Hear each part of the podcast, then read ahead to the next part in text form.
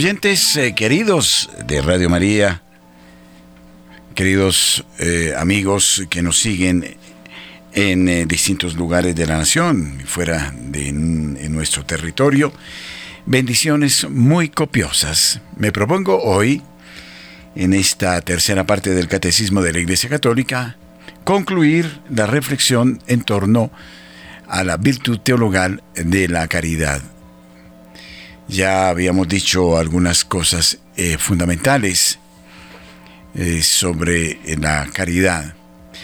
Pero hablemos ya hoy a partir del número 1825 del Catecismo de la Iglesia Católica. Este es un programa eminentemente de catecismo, de catequesis.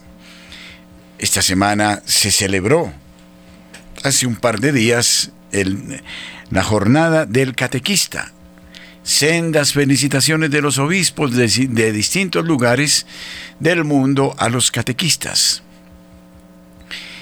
por su tarea noble y fundamental. Y el próximo domingo también eh, se recordará a quienes son instrumentos del Señor para anunciar la recta doctrina. Hablábamos de la virtud teologal de la caridad y de todos sus efectos, de su riqueza. Dice el número 1825 del actual catecismo de la Iglesia Católica. Cristo murió por amor a nosotros cuando éramos todavía enemigos. Romanos 5:10. El Señor nos pide que amemos como Él hasta nuestros enemigos. Mateo 5:44 que nos hagamos prójimos del más lejano, Lucas 10, 27, 37, que amemos a los niños, Marcos 9, 37, y a los pobres como a Él mismo, Mateo 25, 40, 45. Aquí ya se habla en esta parte del catecismo de los frutos de quien vive, experimenta el amor infinito de Dios. Estos son los frutos, son los frutos de una sensibilidad nueva, de la conmiseración, de la piedad, de una apreciación distinta de la relación humana, incluso con nuestros enemigos, y del detalle que debemos tener con cada persona, porque cada persona manifiesta, lleva estampada la imagen y la figura de Cristo. Los pobres, los más lejanos, los niños. Y sólo así se podrá entonces comprender esta primera carta del apóstol Pablo a los Corintios capítulo 13 versículos 4 al 7. Solo se podrá servir al prójimo en la medida en que tengamos una percepción clara del amor infinito de Dios. Por ende, el apóstol San Pablo ofrece una descripción incomparable de la caridad. Pero entendámosla siempre en relación con Dios. No es el hombre el que la logra desde sí mismo, sino que necesita esta unión con el Señor. La caridad es paciente, es servicial, la caridad no es envidiosa, no es jactanciosa, no se engríe, es decorosa, no busca su interés, no se irrita, no toma en cuenta el mal, no se alegra de la injusticia, se alegra con la verdad, todo lo excusa, todo lo cree, todo lo espera, todo lo soporta. En verdad, esta perícopa eh, nos habla de Jesucristo, de Jesucristo el Hijo de Dios, que es sereno, recto, manso, que perdona, que defiende la justicia, que en todo expresa la verdad. Y a pesar de su rectitud, de su verticalidad, es paciente, es amoroso, es capaz de olvidar y de esperar siempre en nosotros la mejor respuesta. Las obras de caridad, si no están impregnadas de un profundo espíritu divino, se vuelven obras de beneficencia. E incluso pueden llevarnos a un protagonismo falaz, mentiroso, de fotografías, de poses, para que los demás sepan que somos coherentes. Eso es muy, muy peligroso. Por eso el Señor dice, cuando des limosna, que tu mano izquierda no sepa lo que hace la derecha, ni la derecha lo que hace la izquierda. A veces tenemos como ese afán de manifestarnos tan coherentes hacia afuera, pero con un amor a Dios muy escaso hacia adentro. El cristianismo tiende hoy a esa línea de pensamiento, ¿no? Hacer, comprometerse con los pobres, comprometerse con el calentamiento global, comprometerse con la tierra. Pero después admitimos teorías sobre Jesucristo relativistas. Tenemos cristologías vacías, carente de realidad. O tergiversamos el dogma, la doctrina, nos asomamos a la herejía, pero eso sí, somos comprometidos con lo social. Nada, se, nada niega que haya un compromiso social, es cierto, pero que puede terminar en pura beneficencia, mas no en acción de Dios. Por ende, aquí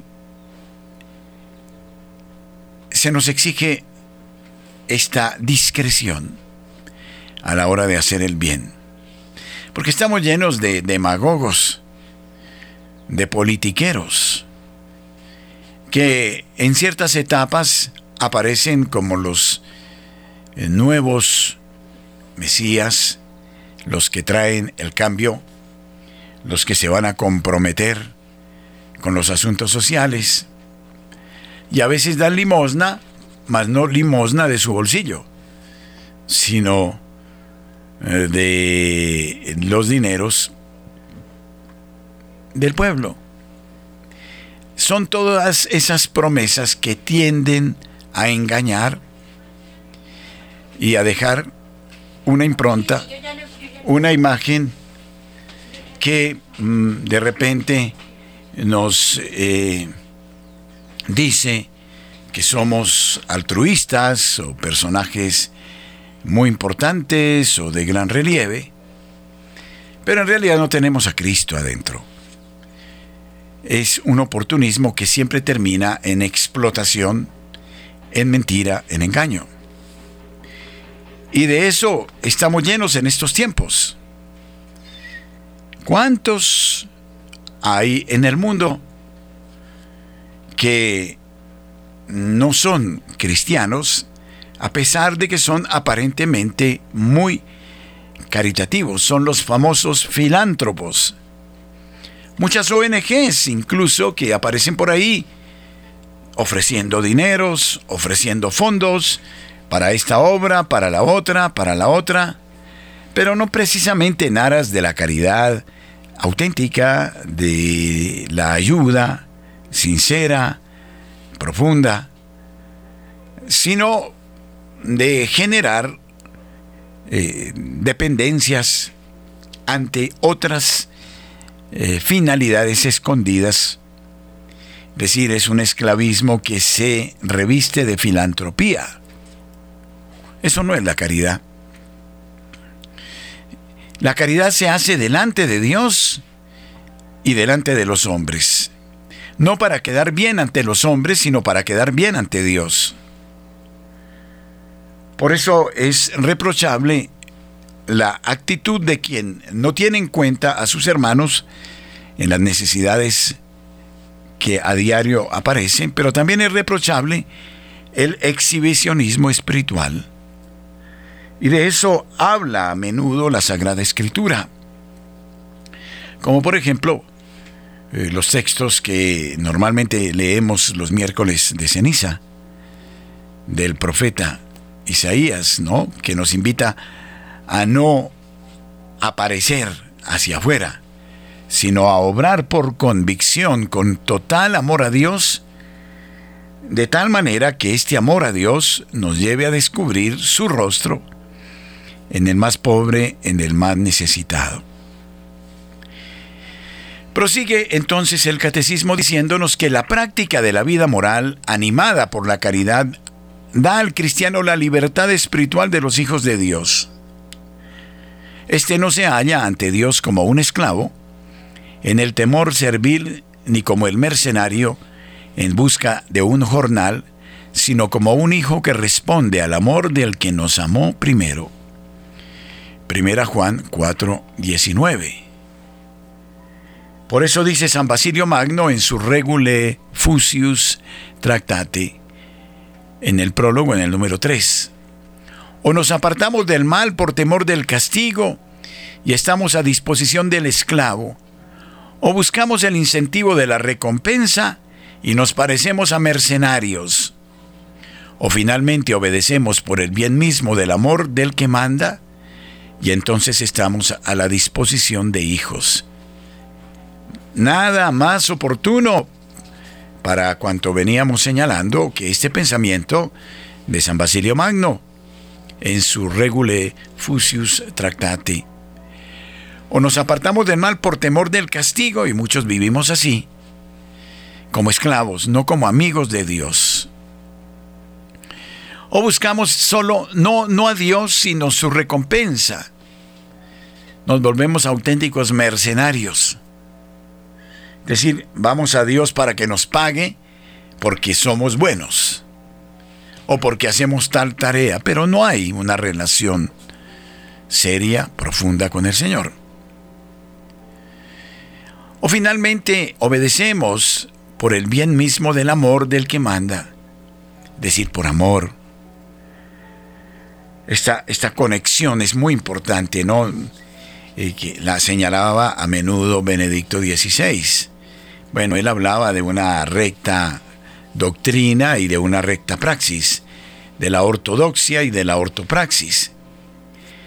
Pero también él señalaba que eh, sin este fundamento, sin la experiencia del amor infinito de Dios, es imposible que podamos versar, comunicar este amor a los demás. Y aquí hay que rectificar mucho, porque podrá sucedernos, ¿no? Y el Señor lo advierte. Que lleguemos ante el tribunal del Señor con la convicción de que hicimos demasiado. Y de repente el Señor nos dice, en verdad, no os conozco. Porque lo hicimos por otros motivos, por quedar bien, por aparecer en las primeras páginas, en las portadas de las revistas, por acciones demagógicas, politiqueras, y dice que hicimos mucho bien. Y el Señor nos dirá, no os conozco. Pero si hicimos bien, Señor, lo hicisteis no por amor, sino por conveniencia. Y entonces, vuestras manos están vacías. De eso da testimonio un religioso en los Estados Unidos de América que tuvo este encuentro con el tribunal divino y se encontró con las manos vacías y digno de condenación. Entonces es el Señor a través de nosotros el que realiza esta obra de misericordia, esta obra de caridad. Es el Señor a través de nosotros y nosotros incendiados del amor divino, porque la primera obra de caridad la ha ejercido Dios, dice Pablo, hacia nosotros mismos. Estamos vivos, estamos sobre la faz de la tierra, no hemos muerto de hambre. El Señor nos da todas las condiciones para vivir. Y entonces ya esta es una obra inmensa de caridad. Y entonces, ¿cuáles son los frutos? Dice el catecismo de la caridad auténtica. El gozo, la paz, la misericordia. Exige la práctica del bien y la corrección fraterna. Es benevolencia. Suscita la reciprocidad. Es siempre desinteresada y generosa. Es amistad y comunión. Dirá San Agustín en Epistulam Joannis Tractatus, dice, la culminación de todas nuestras obras es el amor, ese es el fin. Para conseguirlo corremos, corremos hacia Él.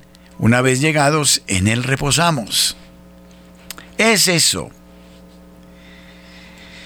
Y creo que debemos repetirlo y repetirlo hasta la saciedad. El elemento, el secreto de los secretos de la vida cristiana es vivir, experimentar, sentir y comunicar el amor de Dios. Entonces la caridad nos dice que ante todo en nosotros debe producirse la alegría del don divino en nosotros. La alegría del don del amor infinito de Dios. Y esta alegría del amor infinito de Dios nos lleva, entonces, a un estilo de vida optimista, sereno, caballeresco, caballeroso, generoso, bondadoso, de sensibilidad exquisita frente al sufrimiento del otro, de anhelos de compromiso, pero ya con una perspectiva distinta, la que es capaz de advertir en cada ser humano la altísima dignidad de los hijos de Dios, el rostro mismo de Cristo, y en la naturaleza, este templo sacro que el Señor constituyó para nuestro bien.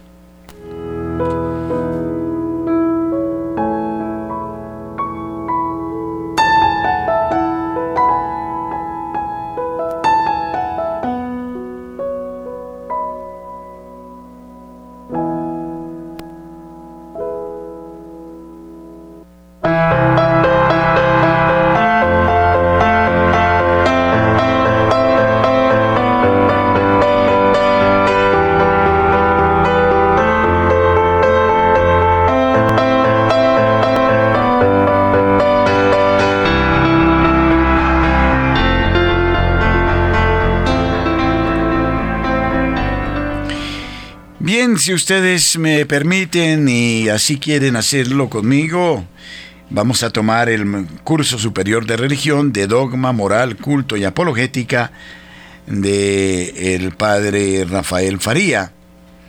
Y vamos a complementar lo que hemos dicho hasta ahora en torno a la caridad. Tendremos la oportunidad de su comentario que nos es también de gran valor. Y entonces, ¿qué nos dice el padre Julián Faría? Sabemos que es un eminente teólogo, un gran catequista. Para hacer ya como una síntesis, diríamos, de lo que hemos aprendido todos de la virtud teologal de la caridad. La caridad dice su naturaleza y excelencia. La caridad es una virtud sobrenatural, por la cual amamos a Dios por sí mismo y al prójimo por Dios. Tiene pues un, eh, doble objetivo, Dios y el prójimo. Pero un solo motivo, pues amamos a Dios por sí mismo y al prójimo por amor a Dios. Pero yo me permitiría complementar esto. Amamos porque hacemos, vivimos, sentimos la experiencia del amor infinito de Dios en nosotros. Como punto de partida. Luego dice, la caridad es la más excelente de todas las virtudes porque establece entre Dios y nosotros la más estrecha comunicación. Qué bello esto. Es vivir percibir el amor de Dios en el silencio del corazón, en los detalles de la vida. En estos días, por ejemplo, me he embelezado en el jardín de esta casa, porque vi cuando lo sembraron y pude apreciar todo el esfuerzo de la persona que lo preparó. Y hoy es tan hermoso que no puede uno no quedarse ahí un minuto contemplando la belleza de la naturaleza. En lo exótico, en lo elemental, en lo bello, en los aromas, en todo. Y no puede uno no bendecir a Dios por semejantes dones. Todo es perfecto, no solo la flor está ahí, está también el colibrí, está la abeja, el proceso de la polinización y toda la cadena del ecosistema que se desprende de un jardín es algo maravilloso. Todo esto nos está hablando del infinito amor a Dios y del amor de Dios. Por sí sola, entonces justifica al pecador. Esto es, borra los pecados. Esto es muy importante. Lo dice el apóstol Pablo, lo recuerda el apóstol Juan. La caridad cubre multitud de pecados. Aquí dice el padre Faría que la caridad borra los pecados. Y es obvio, porque si la caridad es el amor mismo de Dios en nuestro corazón, el amor perdona. Y en el caso de Dios, perdona y olvida. Y por ende, ser caritativos es el mejor negocio que podamos hacer. El mejor negocio. Es la mejor inversión. Así de sencillo. Es una inversión para la vida eterna. Pero no se trata de comprar el terreno para el cielo. Se trata de advertir el rostro de Jesucristo en el necesitado. Bueno, sabemos cuánta miseria hay en el mundo. Si la caridad floreciera en nuestro corazón de verdad, quedaríamos ahí debajo de ese puente, al menos confundidos, no sabiendo qué hacer, con tantos menesterosos, con tanta gente herida por la sociedad, enferma, sin Dios, que deja ver esa llaga terrible en el sufrimiento ajeno. El sufrimiento, y a eso deberíamos dedicar un capítulo, está ahí frente a nosotros, permanentemente. Es una provocación, un llamado. Tal vez Madre Teresa de Calcuta tuvo esta gracia de advertir de una manera excepcional el rostro de Jesucristo en el necesitado.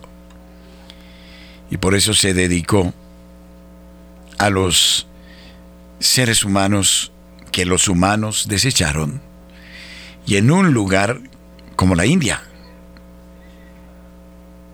En la India, si la gente muere en la calle, nadie hace nada, porque eso depende de su casta, no hay una concepción cristiana, sino hindú. Y lo más sorprendente es que Madre Teresa se mete allí con sus monjas, atendiendo a los más pobres y necesitados, hasta ese que está muriendo, como que está convencido que esa es su suerte y que nadie tiene por qué darle una mano. Sin embargo, Madre Teresa va allá, se mete allá, en Bombay, ¿no? En eh, Calcuta, en muchos lugares donde hay una miseria extrema, donde hay carencia de higiene, de todo sentido de caridad. Tendríamos que llegar a esa actitud. Ah, es que son demasiados los pobres que están a nuestro alrededor. El rostro de Cristo nos habla permanentemente en ellos.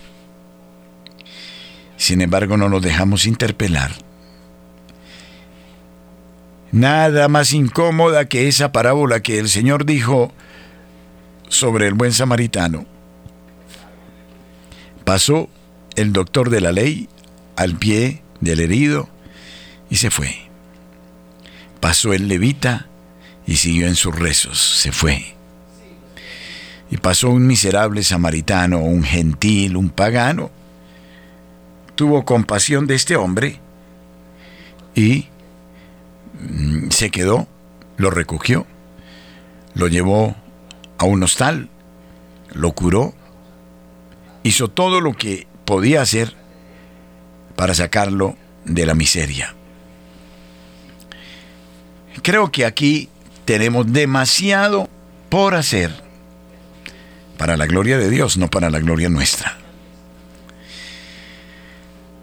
No podríamos quedarnos tranquilos, ¿no? En la noche muchos de nosotros pues vamos a dormir. Tenemos nuestra cama, nuestras sábanas, tres cobijas, dos cobijas, nuestra pijama. Tenemos todo para un plácido sueño. Y nos incomodamos a menudo porque no logramos dormir bien. Pero en una noche de invierno, por ejemplo, en una ciudad como estas, ¿cuánta gente está durmiendo a la intemperie? Podríamos dormir tranquilos sabiendo que mucha gente no tiene cómo conciliar el sueño, cómo tiene que soportar eh, las gélidas temperaturas. Y nosotros, muy calientitos, y no nos importa. Y estamos como los hindúes diciendo, esa es la suerte que ellos se merecen, que me importa. Hemos ido perdiendo esta compasión a la que nos invita el Señor en la figura del samaritano. Entonces dice eh, el padre Julián Farías que la caridad cubre multitud de pecados. Y por ende debemos en ese sentido pues ser generosos. Ahora, algo sorprendente es que el Señor nunca se deja vencer en generosidad. Y nunca se queda con nada de lo que damos. Pero no vayamos por lo que Él nos va a dar, sino por el gusto de amar a Jesucristo en cada persona.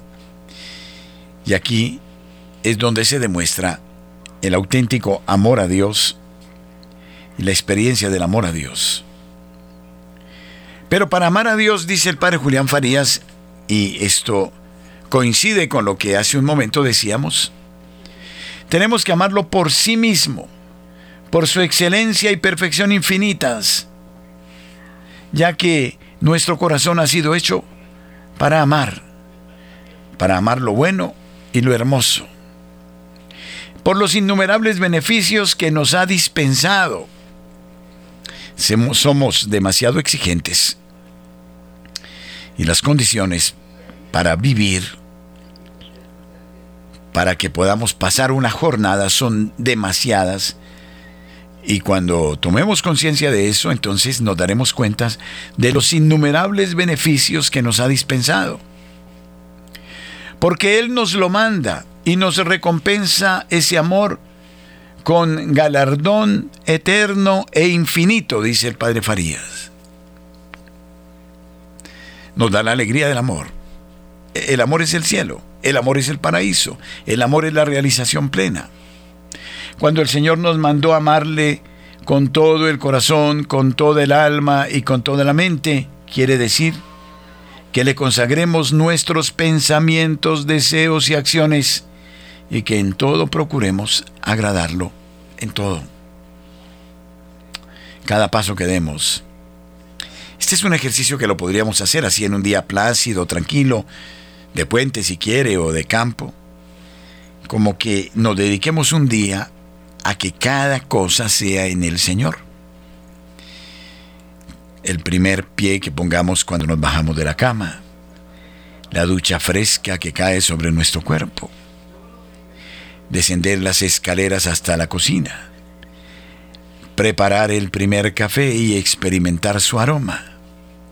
Todo en el Señor como un juego, a ver, como una luna de miel en la que hay un intercambio amoroso, un coloquio con Él, permanente, ir a la capilla, estar en adoración, en acción de gracias, ir al templo, a la participación de la Sagrada Eucaristía,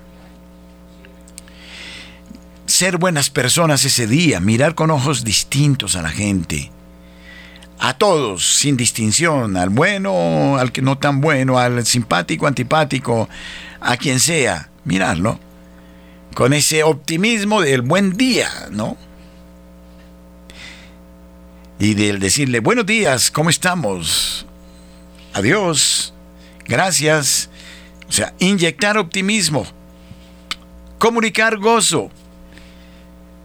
Les juro que no existe un ejercicio más, más grande que nos acerque al amor infinito de Dios. La vida sería distinta. Por ejemplo, y perdónenme que hable de Bogotá, pero por el clima, la altura y sus gentes a veces, no siempre, pero muchas veces, la gente es adusta.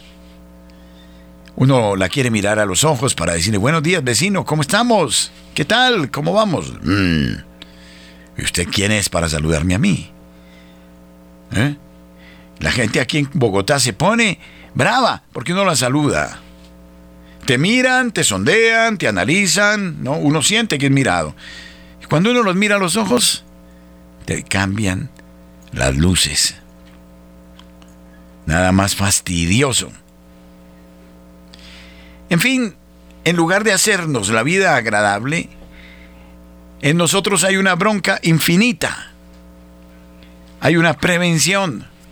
Hay una actitud imponente, de dominio, de superego.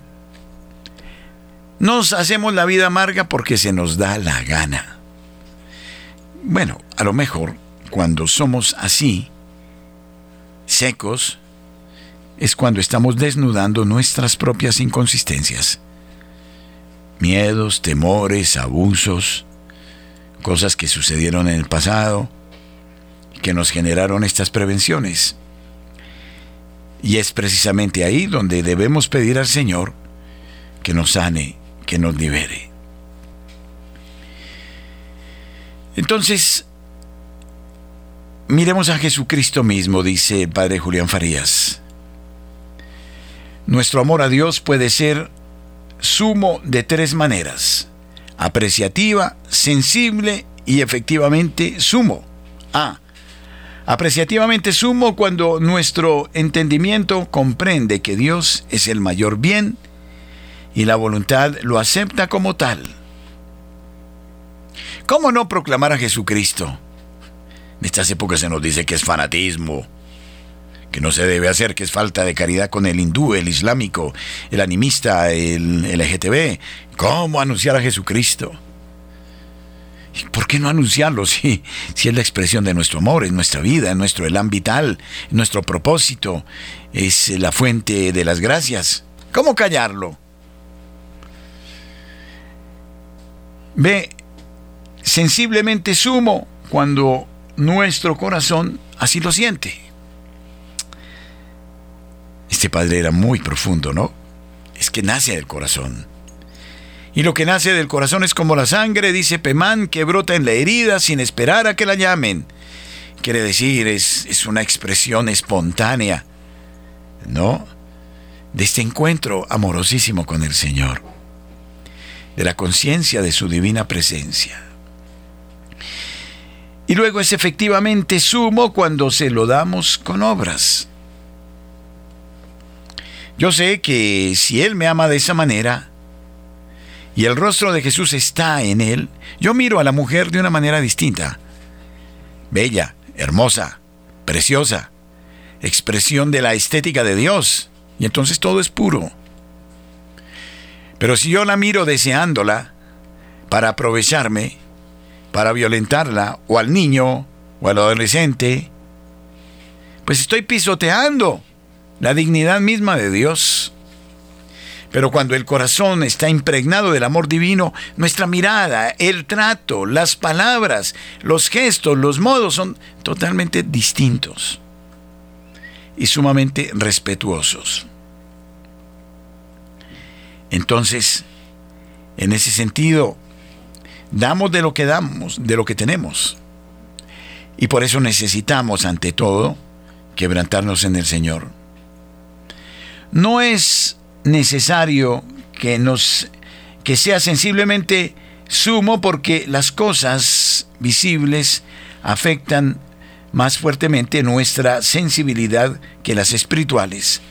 Así podemos sentir más dolor sensibles por la muerte de un hermano que por un pecado mortal. Miren eso. Por eso es necesario que sea efectivamente sumo, en cuanto debemos demostrárselo a Dios por el cumplimiento de sus mandamientos. Los principales pecados contra el amor debido a Dios son el odio a Dios, que es el pecado contra la virtud de religión que dice el catecismo, pecado diabólico que algunos pecadores llegan a tener, deseando destruirlo para pecar libremente, ¿no? Es toda esa maléfica antología marciana en eh, su poesía contra Dios, quiere matar a Dios, quiere destruir a Dios. O en Así habla Zaratustra en Nietzsche, quieren matar a Dios. Y hoy los científicos y los posmodernistas y, los transhumanistas nos están diciendo es necesario eliminar a Dios. Y la teología de la muerte de Dios nos gritaba es necesario eliminar ese Dios, crearnos un Dios distinto. Un Dios que incluso acabe con el concepto del pecado. Nos incomoda, hay que acabar con ese Dios, hay que matarlo decía Bonhoeffer, eh, decía Hamilton, decían todos estos exponentes de la teología de la muerte de Dios. Es decir, llegamos al desprecio del amor de Dios. Y lógico, aquí cabe una pregunta final. Si de esa manera despreciamos a Dios, si no nos importa, si finalmente es lo que menos nos interesa, porque uno se encuentra ante estos señores políticos, mandatarios, gerentes de empresas, ¿no? Que han hecho ese pacto de agnosticismo total, de frialdad, de laicismo, de secularismo, ¿no? Que uno los mira y porque saben que uno es religioso, te miran con una frialdad de hielo y se burlan, como si nunca se fueran a morir te patean, son, terminan siendo muy doctores, pero sumamente maleducados. No tienen el elemental modo de saludar, de respetar, de intercambiar. Y entonces dicen, no temo a Dios ni a los hombres, dice el Salmo, haciendo alarde de que sus culpas no serán descubiertas ni aborrecidas. Esta frialdad de quienes nos gobiernan, de quienes dirigen, de quienes trafican, pues ¿qué? Cuando no hay Dios, ¿qué? ¿Qué pasa? Deduzcámoslo. Es la anarquía, es el desorden, es la atomización, es la muerte, es el atentado, es la amenaza, es el aferrarse ¿no? a un privilegio para imponerse de manera dictatorial, absurda, para acabar con todo, como está pasando en Nicaragua, que este señor Ortega quiere acabar y barrer con el santo y la limosna y con todo, y acabar, destruir todo con base en el miedo, en la hostigación, en la tortura, en la cárcel. Cuando no está el amor de Dios, peligran las instituciones, peligra la ciudad, peligra el país peligra el ser humano. Y entonces, sin esta experiencia del amor infinito de Dios, estamos condenados al ostracismo y a la muerte. Nuestro teléfono 746 0091.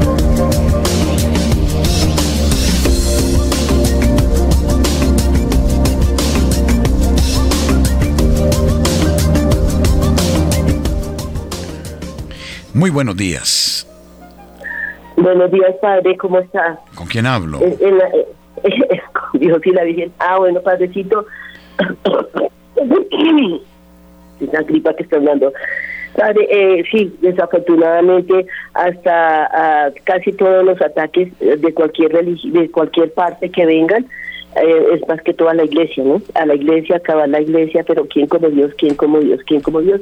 Y nunca va a terminar la iglesia porque hasta ellos mismos, yo digo, ¿no? Los malos y buenos, todos somos templo de Dios, tendrían que acabarse en ellos mismos porque porque somos hijos de Dios todos.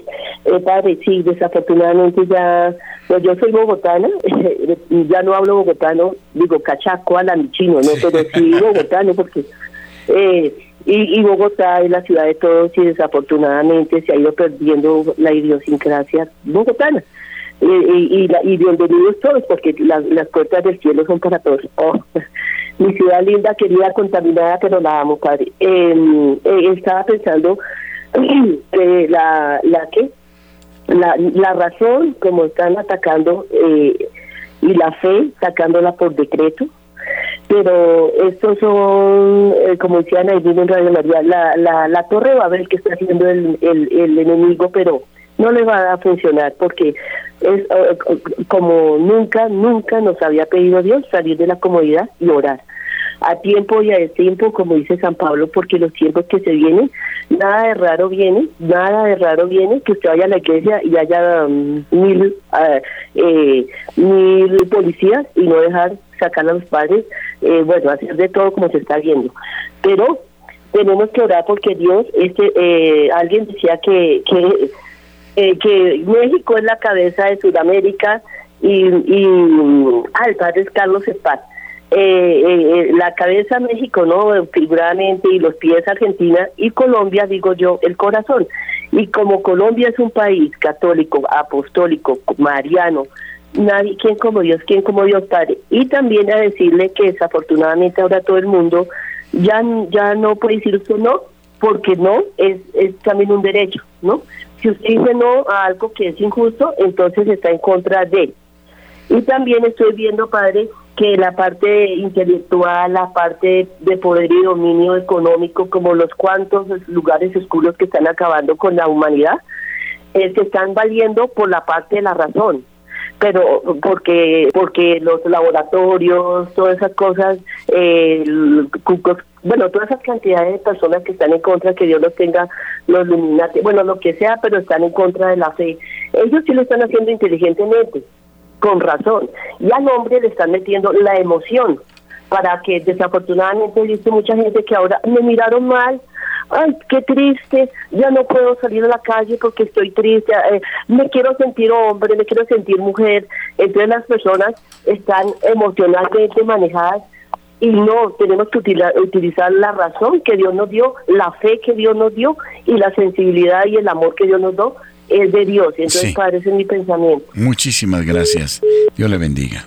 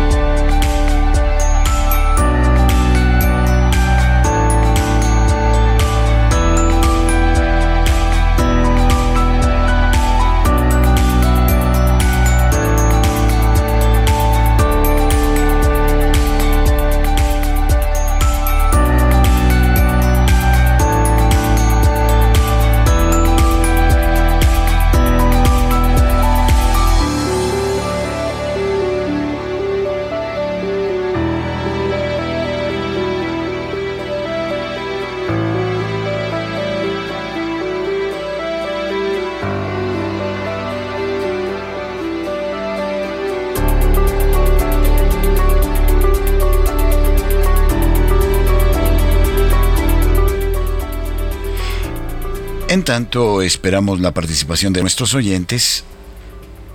Sigamos mirando de cerca al padre Julián Faría que nos habla del prójimo. Nuestro prójimo es cada uno de los hombres sin excepción. Nuestro prójimo nos obliga a amarlo porque así nos lo ordena Jesucristo. Porque todo hombre es hijo de Dios, hermano nuestro y coheredero del paraíso. Todos tenemos los mismos derechos de salvación. Os doy un mandamiento nuevo, que os améis los unos a los otros, como yo os he amado. En esto conocerán todos que sois mis discípulos, si os amáis los unos a los otros. Juan 15, 12, 13. Nuestro amor al prójimo debe ser sobrenatural, sincero, eficaz, desinteresado y universal. Qué difícil es eso, ¿no? Vamos a ponerlo en términos de una relación amorosa. Una niña muy linda, muy esbelta, un caballero muy apuesto. Dirsen amarse, amarse tiernamente, apasionadamente. Pero el decírselo será suficiente. Es muy fácil experimentar solo la primera etapa del amor, que es la atracción, la pasión, que es eh, el atractivo físico, la parte puramente instintual. Pero ¿será esta parte suficiente para el amor? ¿Para decir que existe el amor? De ninguna manera. Se necesita, dice el Señor, de la gracia para poder amar verdaderamente, ¿no? Cuando los discípulos le decían en estos días al Señor, pero si es así, no vale la pena casarse cuando hablaba del repudio. Y el Señor dice, cada uno recibirá su gracia para su propio estado, ¿no? El que es llamado al celibato, el que se hace eunuco por el reino de los cielos, y también para aquel que es llamado a la vida matrimonial. De todas maneras, el amor va más allá de lo puramente emocional, de lo instintivo, y esto suele acabarse muy pronto. El amor me lleva a apreciar en ella o en él el don más alto, perfecto y maravilloso de Dios. Y para poder amar a esa persona como ella se merece, por el don que ella hace de su propio ser, de su intimidad, yo tengo que pedirle al Señor que sea Él el que en mí suscite este sentimiento de respeto, de aprecio, de dignidad. Buenos días. Buenos días, Padre Germán. ¿Con quién hablo? Eh, todo lo que nos está explicando el Padre Germán es muy buenísimo y yo le quiero agradecer por todas esas catequesis que nos regala para saber comprender la palabra. Pero hace un rato encontré en, un, en una lectura de, de los libritos de, que venden de la palabra y decía la palabra del Espíritu Santo que uno tenía que pedirle al Espíritu Santo que nos transformara porque conforme había transformado a María Magdalena, que era la mujer más pecadora y nosotros no tenemos los pecados de María Magdalena, pero tenemos otros de pronto peor y que el único que nos transformaba, que hacía cosas maravillosas de los nosotros los pecadores era el Espíritu Santo, que entonces él era el que transformaba eh, eh, esas personas que eran tan terribles, que entonces él las transformaba para para darse, para darnos que mire que él tenía ese poder para transformar a las personas. Entonces hay que orar por todos. Sí. Gracias, Padre. Dios lo bendiga. Muchísimas gracias. Dios le pague a usted.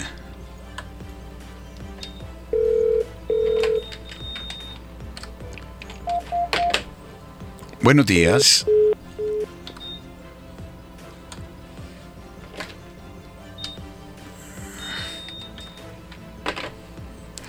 Buenos días.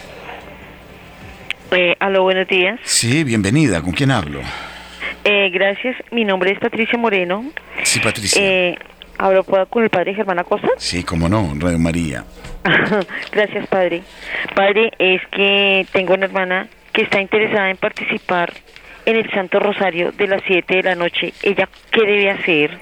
A ver, es muy fácil. Eh, es, a ver, a las 7 de la noche es el Rosario mm, Latinoamericano.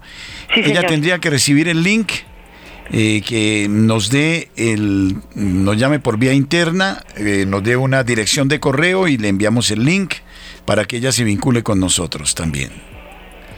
Ah, ya. Entonces yo digo que se comunique a este número, padre. Eh, sí, Eh, no, a, a este otro número, 746-0067. Sí, señor. Y ahí eh, solicita a ella que, que le manden, el, uno. que le manden la li- el link todos los días para que se vincule al Santo Rosario. Y entonces ya, puede, ya le mandamos el link y ella queda en pantalla, ¿no es cierto? Ella debe enviar el, el correo electrónico y Sí. ustedes le envían el link. ¿sí? Exactamente, sí. Ella nos solicita el link, se lo mandamos y participa, ¿no? Entonces que nos Ah. llame para tener el correo de ella, de modo que le podamos enviar esta invitación. Bueno, gracias, padre Germán Bueno, Acosta, muy amable. Dios la bendiga. Me alegra escucharlo. Gracias. Qué bien. Dios-